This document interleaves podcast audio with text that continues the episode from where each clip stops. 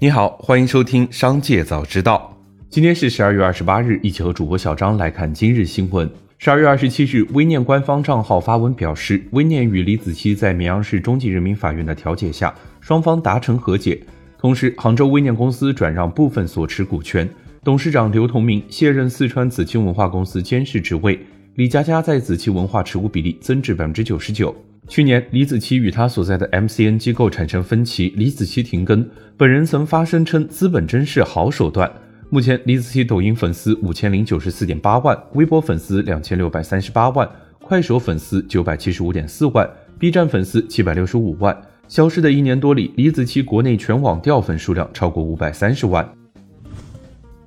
近日，联合国预测，印度人口数量将在二零二三年四月中旬超过中国，成为全球第一人口大国。自一九四七年印度独立之后，其人口增长了超十亿，并且预计在未来的四十年里还将持续增长。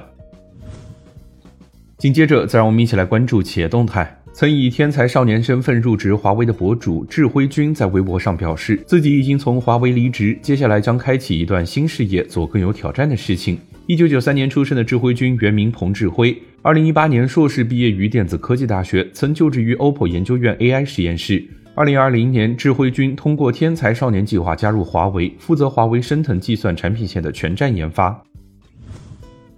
老百姓大药房十二月二十七日发布关于对外捐赠的公告称，公司拟于二零二二年十二月二十八日起，通过全国十八个省近七十个城市的部分门店，向人民群众免费拆零发放布洛芬，总计三百万片。十二月二十七日，复星健康宣布，线上平台开通赴港复必泰二价疫苗的接种意向登记。即日起，用户可登录复星健康平台或者微信小程序，在首页找到新冠疫苗入口，进行赴港复必泰二价疫苗的接种意向登记。预约成功后，可在两地正式恢复通关后，前往香港自费接种复必泰二价疫苗。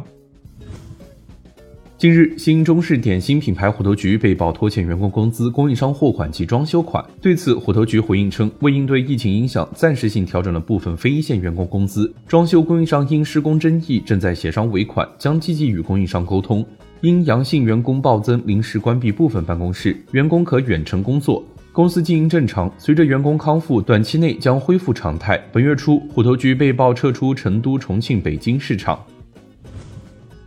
十二月二十七日，摩尔县城宣布完成十五亿 B 轮融资，并已顺利完成交割。本轮融资由中移数字新经济产业基金、和谐健康保险领投，点石资本跟投。融资资金将持续用于摩尔县城多功能 GPU 快速迭代、MUSA 架构创新及相关 IP 的研发。小鹏汽车组织架构调整仍在持续，于近日新设立财经平台，意在提升成本费用管控的精细化水平和财务体系的合规能力。备忘录显示，小鹏汽车新设立的财经平台包括财经 BP 部、平台财务部、综合财经组、税务管理组、资金管理组和专项项目组等部门。在此次架构调整中，尚未看到人事任命。荣耀 CEO 赵明发表对于明年市场的看法：今年对所有厂家和品牌来讲都是压力非常大的一年。各个厂家都在积极的调整，未来还是充满希望的。对于后续市场的发展，总体是持谨慎乐观的态度。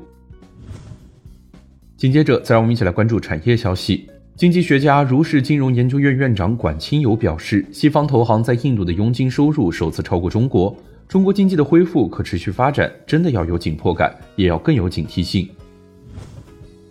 近日，中航基金副总经理兼首席投资官邓海清表示。房地产在二零二三年的经济增长中，毫无疑问的将出演男主角，成为明年贡献中国经济增长排名第一的力量。他认为，随着二零二三年被压抑的房地产需求得到恢复，作为消费品的房地产或将出现上涨，甚至是报复性反弹。特别是在年轻人群体里面，包括生娃群体里，可能是最大的消费支出项。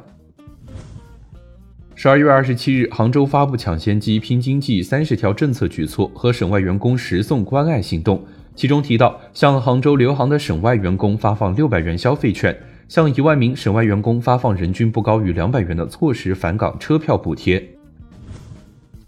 最后，再让把目光放向国际。日本首相岸田文雄二十七日宣布，三十日起将加强入境防疫措施，对从中国大陆赴日及七天内去过中国的所有人员，日本将实施入境时检测。岸田文雄表示，新冠检测呈阳性的人员原则上隔离七天，并将限制中国航班增加班次。